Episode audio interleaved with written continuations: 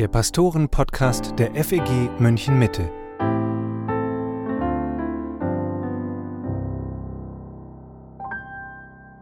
Hallo und herzlich willkommen zum Pastoren-Podcast mit Matthias Mockler und mit Matthias Lohmann.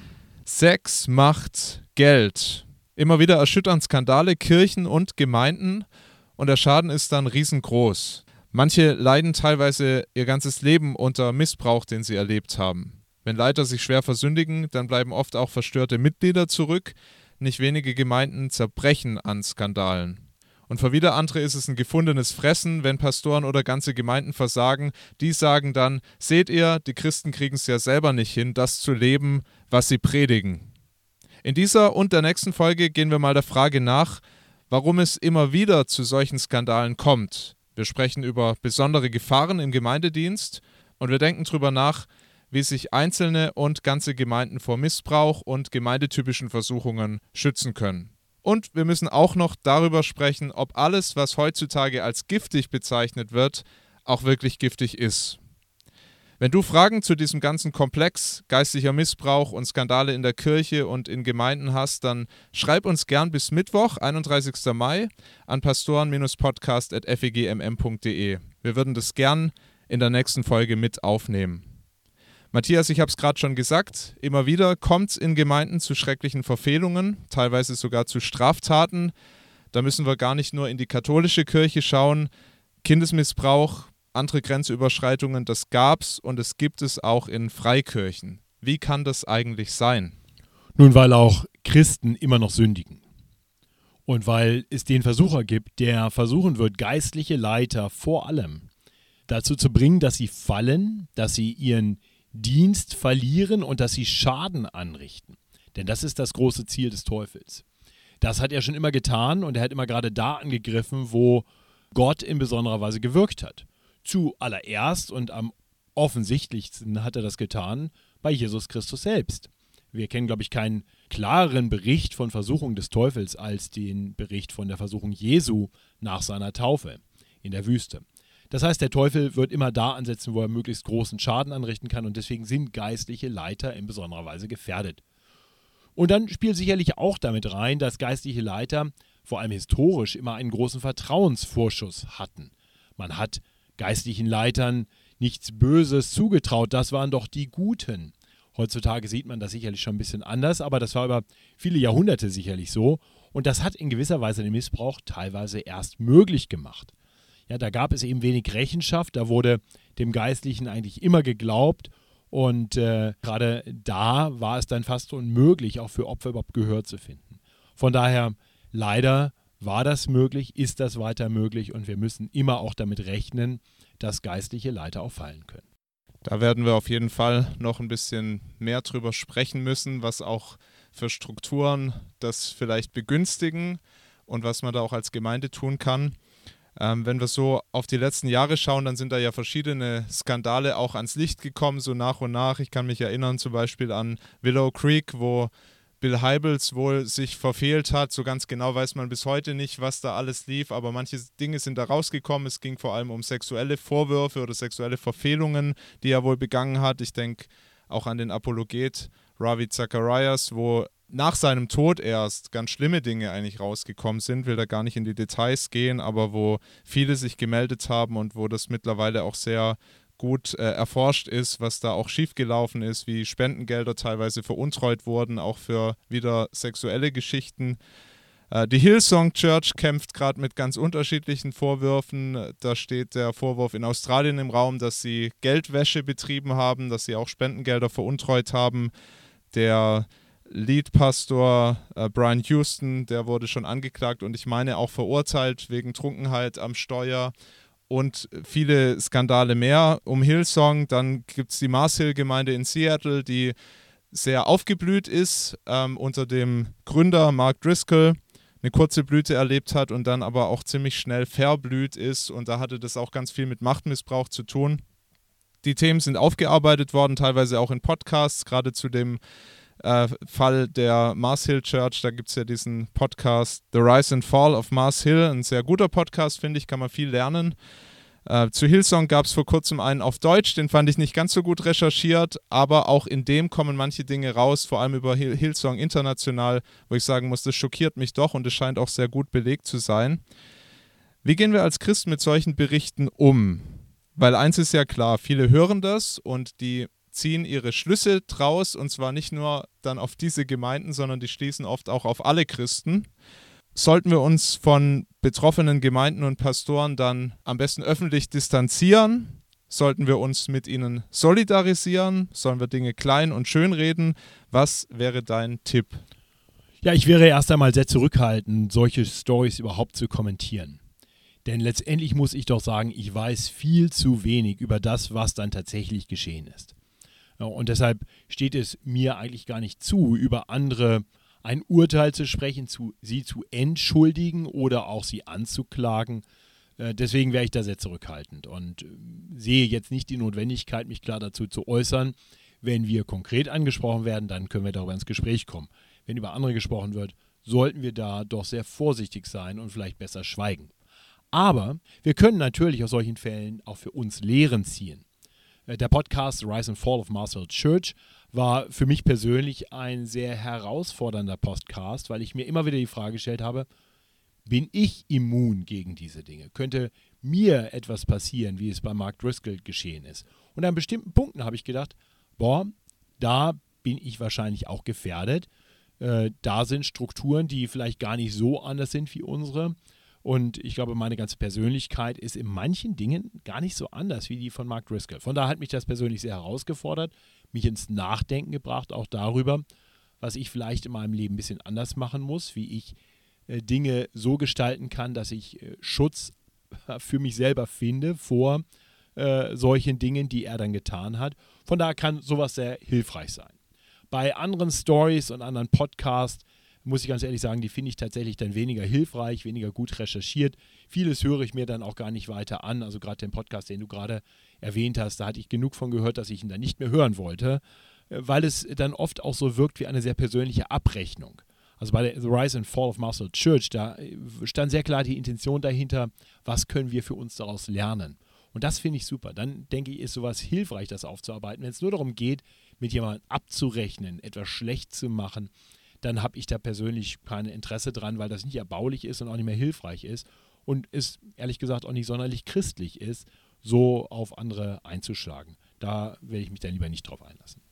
Kannst du das verstehen, dass Leute das hören und dann sagen, na, so sind sie halt die Christen und auf alle Christen dann schließen? Ja, natürlich, das wird ja dann sehr gerne getan. Ich hatte tatsächlich gerade heute ein Gespräch mit meiner Tochter, die in der Schule im Englischunterricht äh, eine Dokumentation gesehen hat, die schon ganz alt ist, äh, The Jesus Camp. Und äh, dann der Lehrer immer nur darüber kicherte und quasi so ein Klischee da aufgebaut wurde. Alle Evangelikalen in den USA sind so. Ja, erst einmal war wohl auch die Recherche zu dieser Dokumentation nicht unbedingt nur gut und manches wurde auch im Nachgang ziemlich kritisch hinterfragt und kommentiert. Zum anderen war es eine sehr spezielle äh, Nische des evangelikalen Glaubens äh, und steht überhaupt nicht repräsentativ für anderes. Und äh, das ist eben das Problem, dass solche Dinge dann oft ein Zerrbild abgeben und Menschen meinen, jetzt einen Eindruck davon zu haben, wie die Evangelikalen wirklich sind. Ich denke, das Beste, was wir tun können, ist bei denen, die bereit sind, sich überhaupt darauf einzulassen, ihnen zu zeigen, dass wir tatsächlich eben nicht diesen Klischees entsprechen. Und deswegen würde ich auch jeden Kritiker dann einladen, komm doch mal in unsere Gottesdienste, komm mit uns ins Gespräch, hinterfrag doch mal, äh, Dinge und lass uns wirklich ins Gespräch kommen. Aber dass Leute das nicht tun und einfach ihr Urteil sich bilden, äh, ja, das war schon immer so und das wird wohl auch immer so sein. Ja, ich denke auch, wenn man dann diese Vorwürfe hört, man muss ja gar nicht wissen, ob es wirklich so war. Man kann aber ganz klar sagen, dass das nicht Jesusgemäß ist und dass das eigentlich nicht zu seiner Gemeinde passt und dass äh, da Leiter schwer versagt haben, wenn das der Fall war. Aber wir müssen jetzt kein Urteil über sie bilden, können aber sagen, dass das auf jeden Fall nicht so sein soll und dass äh, da, wo das geschieht, äh, auch Umkehr passieren muss. Wenn man die Zeitung liest oder auch Podcasts zu dem Thema hört, dann könnte man den Eindruck bekommen, die größten Skandale, die geschehen in den größten Gemeinden. Sind große Gemeinden anfälliger als kleine? Ist ein bekannter Pastor gefährdeter als ein in Anführungsstrichen Normalo? Oder gibt es das überall und das ist halt die Spitze des Eisbergs? Also erst einmal denke ich, ja, es wird sicherlich überall geben, denn Sünder und Sünde gibt es überall. Publik werden dann eben typischerweise vor allem die prominenten Fälle. Andererseits ist es sicherlich so, dass Prominente oft besonders gefährdet sind. Ich hatte schon eingangs gesagt, dass der Teufel sicherlich immer da besonders aktiv angreift, wo äh, viel Geistliches geschieht, viel geistlich vorangeht. Und von daher ist das sicherlich äh, zu erwarten. Ähm, zum anderen gibt es oft gerade in sehr, in Anführungsstrichen, erfolgreichen Gemeinden äh, dann ein solches Vertrauen in die Leiter, dass da ganz wenig Rechenschaft ist und man ihn oft auch viel durchgehen lässt, selbst wenn dann Dinge publik werden, weil man sagt, ja, aber der macht doch so viel Gutes und wollen wir den jetzt hier wirklich so hinterfragen oder womöglich aus dem Amt nehmen. So, und das ist dann sicherlich eine besondere Gefahr bei, ja, wie gesagt, in Anführungsstrichen erfolgreichen Predigern oder auch Gemeinden. Äh, aber ich möchte an dieser Stelle dann auch deutlich sagen, es gibt ganz, ganz viele prominente, bekannte Prediger, und große Gemeinden, wo ich sagen würde, die sind absolut vorbildlich. Ich, ich, hatte das Privileg, manche relativ bekannte Prediger persönlich kennenzulernen in den letzten Jahren und ich muss sagen, die allermeisten davon sind wirklich ganz fantastische Persönlichkeiten. Also wenn du sie auch äh, nicht nur im Predigtdienst siehst, sondern mit ihnen einfach mal Zeit verbringst und merkst, die haben eine solche Christusliebe in sich, die gehen mit ihren Familien wunderbar um, die haben ein echtes Interesse an Menschen. Da muss ich sagen, da wäre ich eben sehr vorsichtig zu sagen, ja, die Prominenten, das sind halt alles so Scharlatane. Nee, nee, das wird denen auch wieder nicht gerecht, aber es gibt solche. Es ist ja heute viel von geistigem Missbrauch und auch von Machtmissbrauch die Rede, gar nicht mal nur in Bezug auf Gemeinden, was den Machtmissbrauch angeht. Ich finde es gar nicht so leicht zu sagen, wo das genau anfängt und wo das aufhört. Menschen empfinden ja Dinge sehr unterschiedlich. Ähm, mal ein Beispiel aus dem Gemeindedienst. Zum Beispiel könnte ich einer Frau dringend raten, ihren nichtchristlichen Partner nicht zu heiraten. Und dann mache ich mit ihr die Bibel auf und ich sage auch, warum ich von der Bibel her denke, dass das richtig ist, dass wir nur Christen heiraten. Wir lesen dann zum Beispiel 1. Korinther 7, Vers 39, wo uns Gott sehr deutlich sagt, dass unser Ehepartner auch Jesus als Herrn haben soll. Es könnte sein, dass sie den Rat jetzt dankbar annimmt und durch das Gespräch dann zu der Erkenntnis kommt, ich sollte mich trennen von meinem nichtchristlichen Partner. Es könnte aber auch sein, dass sie das ganz tief verletzt und dass sie die Gemeinde verlässt und nie wiederkommt und dann auch anfängt, Geschichten zu erzählen über unsere Gemeinde. Da geschieht geistlicher Missbrauch. Was bildet sich der Pastor eigentlich ein, mir hier ins Leben zu reden und die privateste Entscheidung, meine Eheschließung zu kommentieren und mir abzuraten, den Mann zu heiraten, den ich lieb. Alles schon vorgekommen, und die Frage ist, wo fängt geistlicher Missbrauch an und wo ist es einfach ein gut gemeinter Rat? Genau, das ist in manchen Fällen wirklich ganz schwierig zu sagen. Ähm, und äh, mal abgesehen jetzt von solchen Fällen, wo die Sache ja eigentlich sehr klar ist, haben wir gerade in den letzten Jahren oft auch Situationen erlebt, auch prominente Situationen erlebt, wo dann sehr anachronistisch argumentiert wurde. Das heißt, da hat jemand vor Jahrzehnten etwas gesagt oder etwas getan, was man damals als völlig akzeptabel, normal angesehen hat. Es hätte niemand damals irgendwie ein Problem damit gehabt. Inzwischen hat sich die Kultur verändert und heute äh, gibt es also da eine, eine ganz andere Einstellung. Bestimmte Worte werden heute ganz anders gehört oder bestimmte Verhaltensweisen werden heute ganz anders interpretiert. Und das ist dann extrem anstößig und dann werden die Leute da angeklagt für alle möglichen Dinge. Da denke ich, Mensch, also da wie beim Bibellesen, wo der Kontext, äh, das Lesen des Textes bestimmen sollte, sollten wir auch da den kulturellen Kontext immer mitdenken und schauen. Äh, und vielleicht waren sogar Dinge wirklich problematisch, aber damals einfach allgemein anerkannt und von daher war jemand vielleicht einfach unbedarft. Äh, aber es wäre was ganz anderes, wenn er genau das Gleiche heute noch tun würde. Also da muss man äh, schon genau hinschauen. Zu dem Beispiel muss ich gerade noch tatsächlich auch an diesen Hillsong-Podcast denken, an ein Beispiel, weil da wurde der Gemeinde vorgeworfen, dass der Freimut Haferkamp, der Hillsong leitet hier in Deutschland, dass er sich Boss nennen lässt in seiner Gemeinde, ja. Und äh, das klingt natürlich, wenn du das in so einem Podcast hörst, extrem hart. Ja, alle nennen ihn den Boss. Aber wenn du ihn dann hörst und er das erzählt und auch einordnet, dann ist es halt mit einem Augenzwinkern. Ja, die Leute sagen halt, das ist mein Chef hier in der Gemeinde, ich nenne ihn Boss, aber es ist jetzt nicht so, ich buckel vor dir oder so. Das ist wieder so eine Kontextgeschichte. Genau. Und womöglich hat er nie gesagt, ihr sollt mich so nennen, sondern irgendwer hat das mal gesagt und dann fanden alle das witzig und haben ihn alle so genannt. Und der arme Mann wird jetzt hier für etwas an Pranger gestellt, was nun wirklich einfach überhaupt nicht äh, ja, falsch ist. Ja. Ähm, von daher würde ich ihm sagen, im Zweifel für den Angeklagten. Äh, also wenn ich jetzt mal konkret dein Beispiel auch nehme, ne, dann, dann muss man sagen, Ermahnung muss erlaubt sein. Äh, Gemeindezucht zum Beispiel auch. Und ich kann mir vorstellen, dass gerade in einer Atmosphäre, wo dann ganz viel, ganz schnell als geistlicher Missbrauch tituliert wird, viele Pastoren und Gemeinden davor zurückschrecken, überhaupt noch jemanden zu ermahnen, überhaupt noch mal auch im biblischen Sinne zum Wohle der Menschen Gemeindezucht zu üben, weil man immer wieder Angst davor haben muss, dass das schon wieder als eine Grenzüberschreitung wahrgenommen wird. Und da kann ich nur jedem geistlichen Leiter auch Mut machen. Im Endeffekt stehst du vor Gott. Er ist dein Richter. Sieh zu, dass du dir vor ihm nicht zu Schulden kommen lässt. Und das heißt dann aber auch, dass wir ganz klar anerkennen müssen, Gott gibt uns sehr, sehr klare Grenzen. Es gibt Dinge, die gehen einfach nicht. Ja? Und das sind nicht erst sexuelle Übergriffe, Berührungen, das, das können auch Anspielungen sein, anstößige Rede, die, die nicht erbaulich ist. Das gehört sich nicht für einen geistlichen Leiter. Auch grundsätzlich ausfallendes Reden, wüste Beschimpfungen und Beleidigungen, das gehört sich nicht für einen geistlichen Leiter. Physische Gewalt geht gar nicht.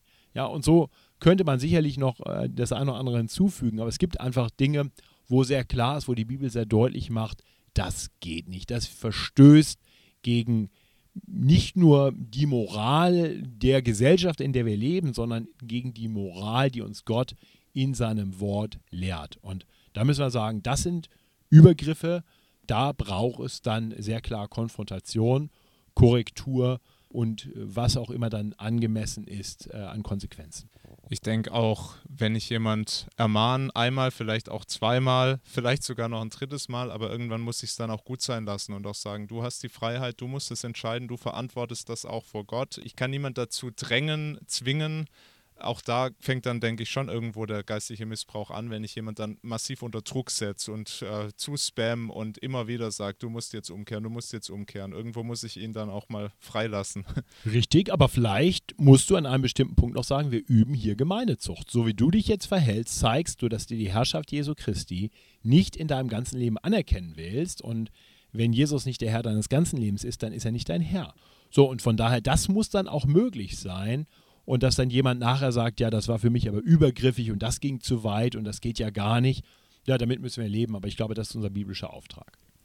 Dann gibt es natürlich noch die ganz klaren Missbrauchsfälle, das hast du gerade auch schon angesprochen. Das ist nicht nur das Thema Sex, das gibt es auch beim Thema eben Machtmissbrauch, das kann auch Missbrauch von Finanzen sein, das passiert auch immer wieder im Gemeindekontext. Und jedes Mal, wenn so ein Gemeindeskandal dann ans Licht kommt, drängt sich die Frage auf, hätte man das verhindern können? Lass uns mal auf struktureller Ebene anfangen. Gibt es Gemeindestrukturen, die Machtmissbrauch in verschiedenen Spielarten begünstigen und wie kann man dem vorbeugen? Ja, also was so Machtmissbrauch begünstigt, sind sicherlich Strukturen, wo man Leiter hat ohne Rechenschaftsstrukturen. Ja, also wo ein Leiter einfach machen kann, was er will und keiner schaut hin. Gefährlich sind Top-Down-Strukturen, wo der Leiter letztendlich immer das letzte Wort hat und er eigentlich nicht hinterfragt werden kann, sondern er ist der Boss. Äh, oder der Gesalbte des Herrn könnte er auch sein. Oder auch so, oder wie auch immer man ihn da nennen will, aber äh, wie gesagt, nicht im Sinne des Podcasts, sondern eben im Sinne eines wirklich Gelebten. Äh, und das ist dann gefährlich. Ja, vielleicht auch ein unkontrollierter, nicht nur vielleicht, mit Sicherheit ein unkontrollierter Zugang zu Finanzen. Das ist gefährlich. Leiterteams mit Abhängigkeiten untereinander wo dann gar keine Rechenschaft gelebt werden kann, weil wenn du mir jetzt irgendwas äh, willst, dann habe ich den Trumpf im Ärmel. So, das sind Strukturen, die sind einfach von vornherein so ungesund, die begünstigen letztendlich Missbrauch. Was dagegen hilft, ist dann im Prinzip das Gegenteil. Wir brauchen gute Rechenschaftsstrukturen. Ja, wo ein Leiter eben nicht allein über allem steht, sondern wo andere an seiner Seite sind, die ihn hinterfragen können und die auch mal äh, sagen können, hey, so nicht, stopp. Ja, deswegen glaube ich, ist das biblische Prinzip eben eine Pluralität an Ältesten. Und äh, da legen wir hier in der Gemeinde zum Beispiel großen Wert drauf, dass ich vielleicht im Hinblick auf das Mitarbeiterteam hier leite, aber im Hinblick auf die Gesamtleitung der Gemeinde sind wir als Älteste alle gleichberechtigt. Da gibt es nicht den einen, der das letzte Wort hat. Da entscheidet die Mehrheit, äh, da entscheiden die guten biblischen Argumente. Und äh, da sind wir als Brüder miteinander so unterwegs. Das gibt dem Ganzen eine gewisse Rechenschaft. Und da erinnere ich mich sogar an manche Entscheidungen, die wir getroffen haben, die dann dich überstimmt hat erstmal oder wo du gesagt hast, na, dann machen wir es anders, weil ich mich hier nicht durchsetzen will und durchsetzen muss um jeden Preis. Also das haben wir ja immer wieder erlebt. Genau. Und das ist mir auch wichtig, dass ich mich überstimmen lasse. Also ich werde nervös, wenn mich niemand mehr überstimmt. Dann muss ich mich fragen, habe ich hier eine Kultur, in der gar keiner mehr wagt, mir zu widersprechen oder alle irgendwo einfach nur Bücklinge und Ja-Sager sind, das wäre gefährlich. Deswegen, das wären ungesunde Strukturen. Und natürlich, glaube ich, ganz wichtig, dass man auch die Finanzen loslöst von den Entscheidern und dass man auch nochmal eine unabhängige Finanzkontrolle hat. Und in letzter Instanz, glaube ich, dass ein ganz wichtiges Instrumentarium gegen Missbrauch ist auch der Kongregationalismus. Das heißt, dass die Gemeindemitgliederversammlung die höchste Instanz ist die hat jederzeit die Möglichkeit, mich abzuberufen oder dich abzuberufen. Sie hat die Möglichkeit, Dinge zu hinterfragen oder auch die Offenlegung von bestimmten Dingen zu fordern. Es gibt sicherlich nicht vor der ganzen Gemeinde, aber es gibt zum Beispiel eine Finanzprüfung, wo Leute aus der Gemeinde berufen werden, um die Finanzen zu, äh, zu prüfen. Und da können wir nichts gegen machen, wenn wir es wollten. Ähm, wir wollen das ja so, wir fördern das, aber ich will immer deutlich sagen, das schützt vor Missbrauch. Und ähm, dann gibt es vielleicht noch andere Bereiche, wo wir einfach gesunde Regeln haben können, die auch eine Vorsorge sein können, zum Beispiel im Hinblick auf die Seelsorge von Mann zu Frau, wo wir sagen, das wollen wir möglichst erstmal gar nicht haben und da, wo wir es dann doch mal haben, aus welchen Gründen auch immer, da wollen wir ein hohes Maß an Transparenz. Äh, von daher war es mir wichtig, als wir den Bürotrakt umgebaut haben, dass wir Fenster in den Türen haben, sodass jeder von draußen einfach mal reinschauen kann. Und du siehst nicht und hörst nicht, ob da einer kommt, du bist ein bisschen auf dem Präsentierteller. Und bei mir ist ja sogar noch eine ganze Glaswand drin, sodass äh, vom Sekretariat aus jeder sehen kann, was ich tue. Das gibt einen gewissen Schutz äh, und ich glaube, solche Dinge sind kleine Maßnahmen, die einfach helfen können, ja, sich zu schützen vor Verfehlungen. Eine Sache, die sich bei vielen Skandalen deckt und oft vor allem bei sexuellen Übergriffen, ist, dass Opfer sich teilweise lange nicht getraut haben, darüber zu sprechen oder wenn sie drüber gesprochen haben, dann hat man ihnen immer wieder auch nicht geglaubt. Immer wieder wurden auch Missbrauchserfahrungen heruntergespielt. Das stelle ich mir extrem bitter vor, wenn du sowas erlebt hast und dann sagt man dir, ja, so schlimm war es doch gar nicht und es war eben wirklich so schlimm. Auf der anderen Seite verstehe ich auch, dass sich Gemeindemitglieder erstmal extrem schwer damit tun, sowas ihrem Pastor zuzutrauen. Das ist ja auch durchaus verständlich. Der predigt ihnen Woche für Woche und man kann sich das erstmal gar nicht vorstellen, dass der zu so einem Unrecht fähig ist. Gibt es bei der Aufklärung solcher Vorwürfe einen Königsweg oder wird es immer ein Drahtseilakt bleiben? Da gibt es sicherlich äh, Menschen, die da viel berufener sind, dazu was zu sagen, äh, wie das jetzt bei mir der Fall ist, wenn ich jetzt spontan da ein paar Dinge zu sage. Aber ich glaube, wir haben in der Gemeinde versucht, gewisse Strukturen zu schaffen, zum Beispiel Meldemöglichkeiten zu schaffen, ähm, gerade bei sexuellen Übergriffen, äh, und wer das nicht weiß, dann sage ich das gerne hier auch nochmal, unser Gemeindesekretariat äh, Doro Kupsch ist Ansprechpartnerin. Wir haben bewusst eine Frau genommen, eine ältere Frau, die für viele äh, ja sehr leicht zugänglich ist, um einfach dahin gehen zu können, wenn irgendetwas geschehen ist in der Gemeinde, wo man sagt, hier brauche ich jemanden. Ja, so eine Vertrauensperson, zu der man gehen kann. Äh, dann ist es wichtig, dass die Gemeinde grundsätzlich sagt, wir wollen immer aktiv aufklären, wenn Vorwürfe im Raum stehen. Das heißt, wir wollen jede Anklage erst einmal ernst nehmen. Wir wollen die Kooperation des Angeklagten einfordern. Ja, also wenn man mich anklagt, muss es mein Anliegen sein, die Dinge aufzuklären und dabei mitzuhelfen, dass sie geklärt werden. Gleichzeitig wollen wir die Unschuldsvermutung gelten lassen. Das heißt, wir wollen nicht vorschnell jemand verurteilen. Wir wollen nicht vorschnell einfach alles glauben, was gesagt wird. Wir wollen es auch hinterfragen. Es gehört also auch der Schutz des Angeklagten dazu. Und dazu gehört zum Beispiel auch die Vermeidung von einer vorschnellen Veröffentlichung von Anklagen. Ja, das kann sehr viel Schaden anrichten, Misstrauen wachsen lassen, wenn da nachher gar nichts war und jemand einfach nur dem Pastor oder einem Ältesten oder einem anderen Leiter was Böses will. Da müssen wir aufpassen. So, das ist also die, der Drahtseil Akt, den wir hier irgendwie hinkriegen müssen. Aber ich denke, beides ist wichtig. Also aktiv aufklären, Kooperation einfordern und andererseits Unschuldsvermutung äh, gelten lassen. Das Ziel in allem muss klar sein, wir wollen Opfern wirklich helfen. Jemand, der gelitten hat, der muss Hilfe erfahren. Ähm, das kann praktisch sein durch Seelsorge, aber es ist oft auch so, dass dann einfach Gerechtigkeit auch her muss und dass eben dann auch in angemessener Weise diese Schuld irgendwie gesühnt werden muss. Ja, und das kann natürlich durch Vergebung geschehen und wir sagen, wir geben das Jesus und wir vergeben einander, aber es kann auch sein, dass hier konkret Konsequenzen her müssen.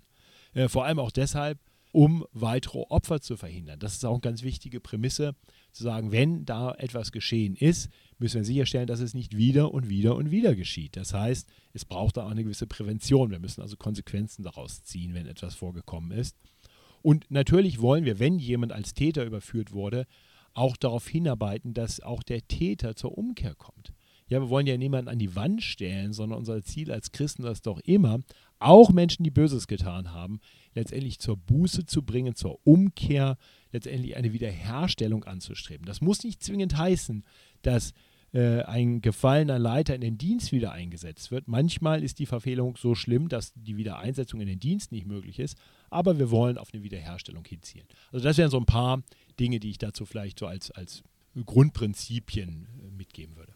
Wie sieht es auf der persönlichen Ebene aus? Was kann ich als Pastor tun oder auch als Gemeindemitarbeiter in einer Leitungsfunktion, als Diakon, als Teamleiter, um mich selber zu schützen, meinen Einfluss nicht auszunutzen? Mhm. Ich kann zum einen meinen Einfluss beschränken, indem ich nicht alleine, alleiniger Leiter bin, sondern mir jemand an, den, an die Seite hole.